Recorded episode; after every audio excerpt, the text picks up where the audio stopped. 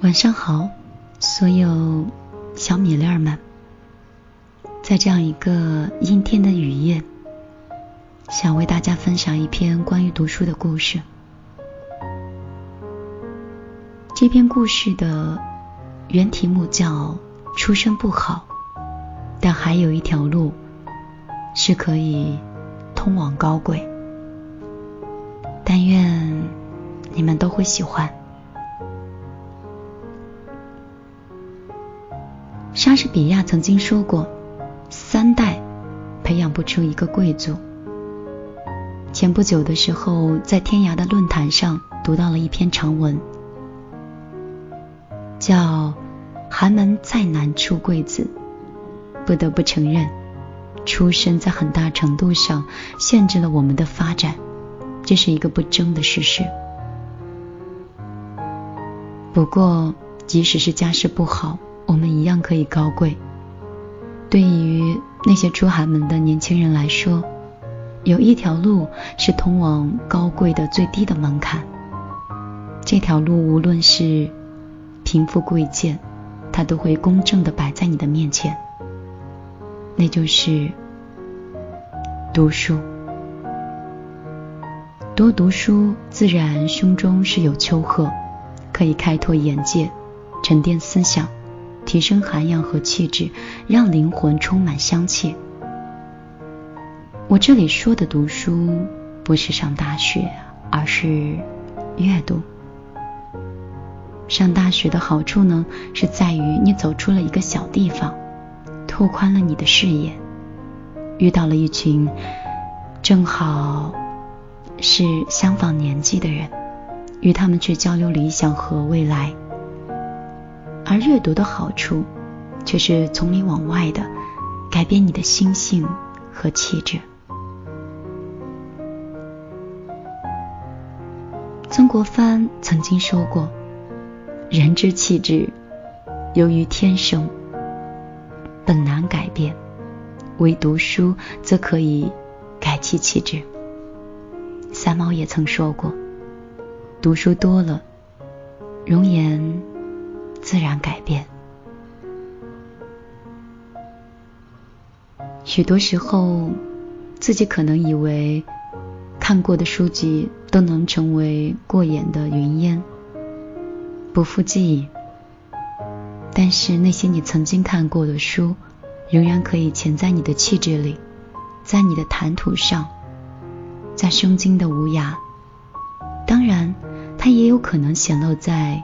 你的生活和文字中，我曾经在洛杉矶遇到过一个华裔的老太太，她看起来六十多岁的样子，是蓝色的衬衫配上一条白色过膝的裙子，她的气质让你觉得一眼看过去便可以看到她纯净的内心。即便是在影视剧里，我也很少能见到这么优雅的老太太。我忍不住不去看她，因为她是那样的美好。她的穿着打扮，她的神情面容，都让我不自觉的被吸引。第一次，我跟人主动去寒暄，去套近乎。一杯咖啡的功夫，我了解到他是一个剧作家。他说他活到现在，他的工作就是读书写字，他的兴趣也是读书写字。他语调平缓，字字珠玑。我问他是不是大户人家的出身，就比如说民国才女的后裔呀，或是国民党旧部的子女之类的。他笑了。他说：“我出生在辽宁一个贫困的村子里。这老太太言行举止和气质都不输给任何一个贵族。她的美好是来自内心的淡泊和宁静，来自身体和精神的双重保养。”讲到高贵，我倒是想到了一个人，那个人是傅雷。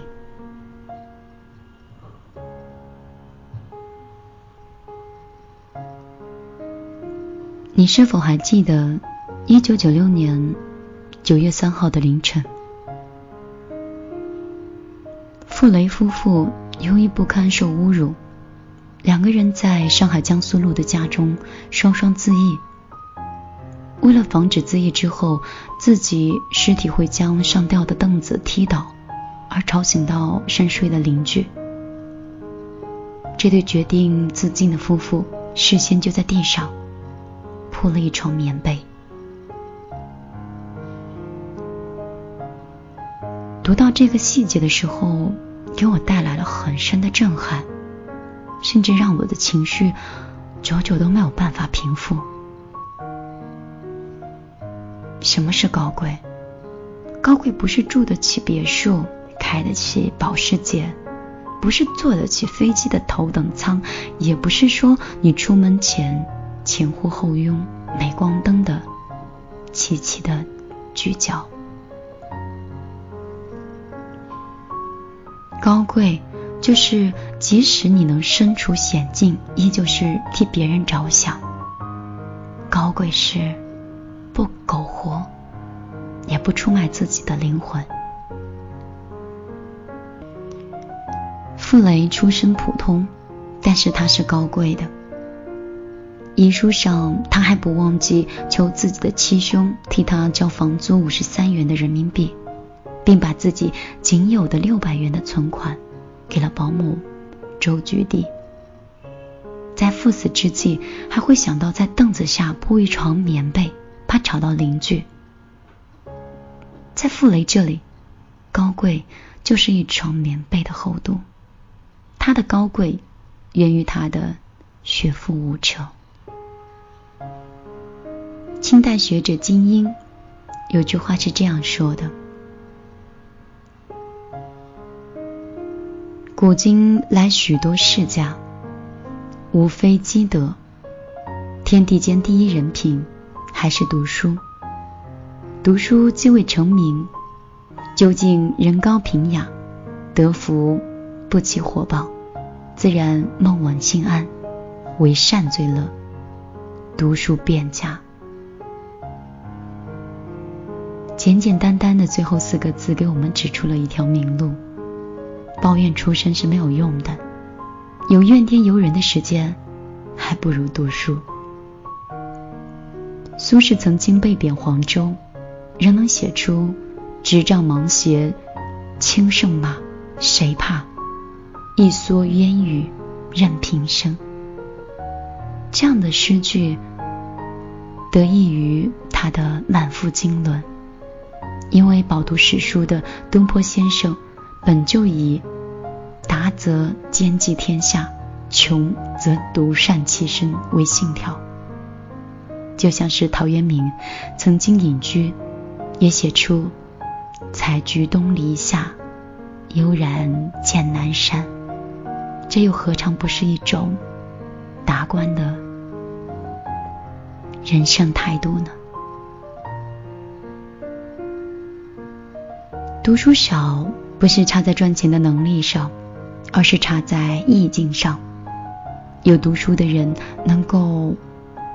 有学识的人能够把苦日子过得很精致，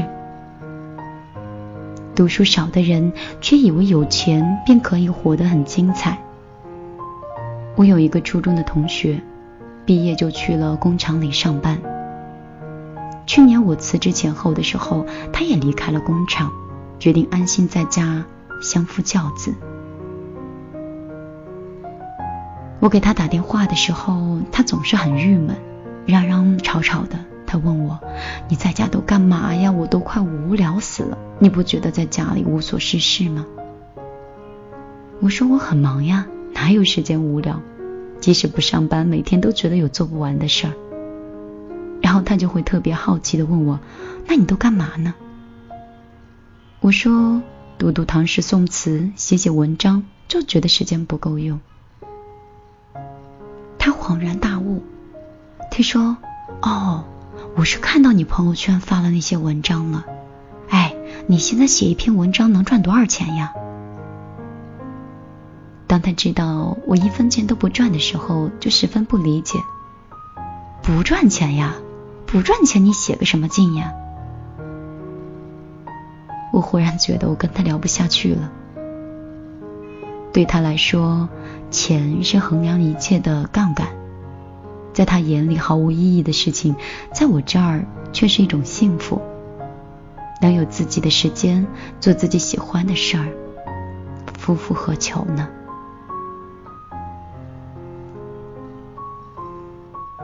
南怀瑾先生说：“一个人为什么要读书？传统中最正确的答案便是：读书明事理。读书多了，你就可以多个角度去看待事物，宽以待人，不钻牛角尖，也不跟自己过不去。”在这边的一个台湾的姐姐，每次聚会的时候，她都会打扮的美美的。但是她的车里总会放一本书，坐在车里等人的时候，约会太早的时候，她就会翻上几页。她坚持一周要两次跳舞，一周一次给几个孩子义务去教中文。我一直以为她是又闲又有钱的一族。后来大家熟识了之后，我才知道，他先生的脾气是相当古怪，在婚姻里完全不幸福。他的母亲有严重的风湿性的关节炎，生活不能自理。他给台湾的母亲请了菲佣，每个月的薪资要一半付给母亲那边。我们都夸他心态太好。面对感情不顺和经济的负担，还能够如此积极乐观。他坦然一笑地说：“又有什么办法呢？我以泪洗面也是于事无补，倒是不如想开一些，开开心心的过好每一天。身体是我自己的，跳舞锻炼是对自己负责任。何况舞蹈是我的爱好，教中文是让我心灵有一个寄托，能够找到自己的价值。”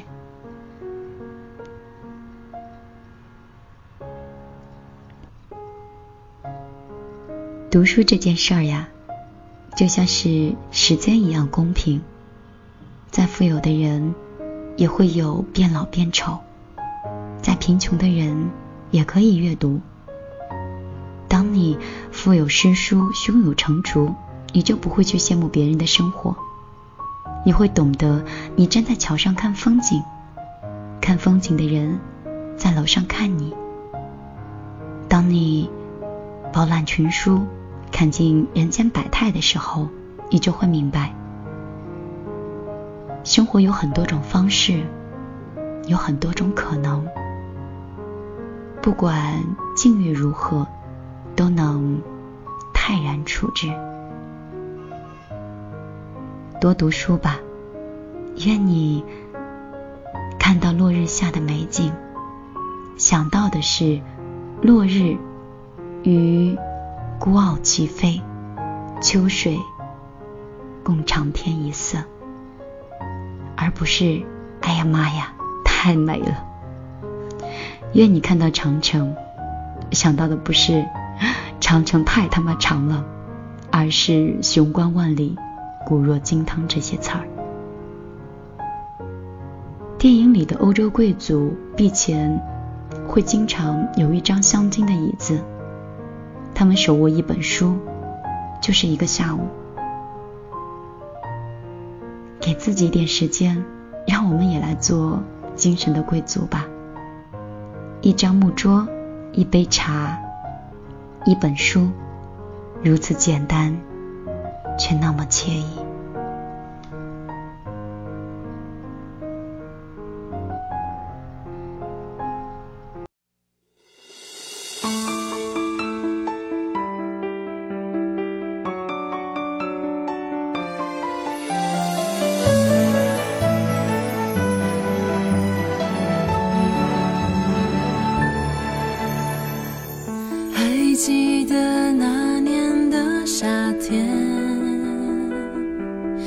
椰子树占据了海边，太阳光灿烂的刺眼。你轻轻吻了我的脸，飞机越过海面，画下微笑弧线。就在一瞬间，你和我之间，相隔一个世纪般遥远。快转的时间，却带不走回忆里的画面。你是此生最美的风景，让我心碎却如此着迷。就算世界动荡，再绝望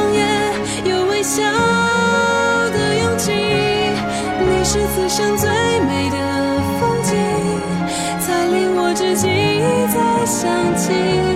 这样爱过一个人，是多幸福的事情。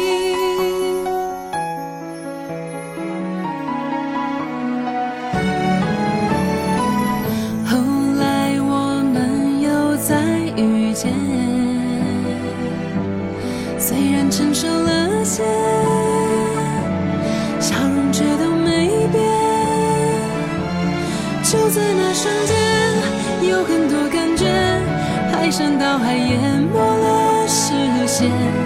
你没有开口，紧紧地拥抱着，却以为深渊。你是此生最美的风景，让我心碎却如此着迷。就算世界动荡，再绝望也有微笑的勇气。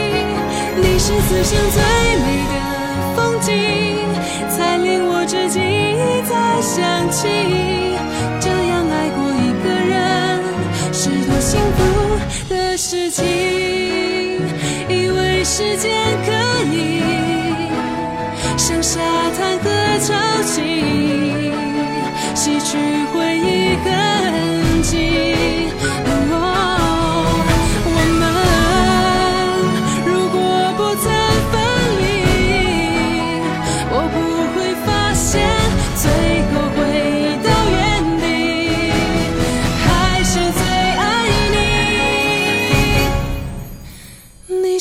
生最美的风景，让我心碎却如此着迷。就算世界动荡，再绝望也有微笑的勇气。你是此生最美的风景，才令我至今一再想起。这样爱过一个人，是多幸福的事情。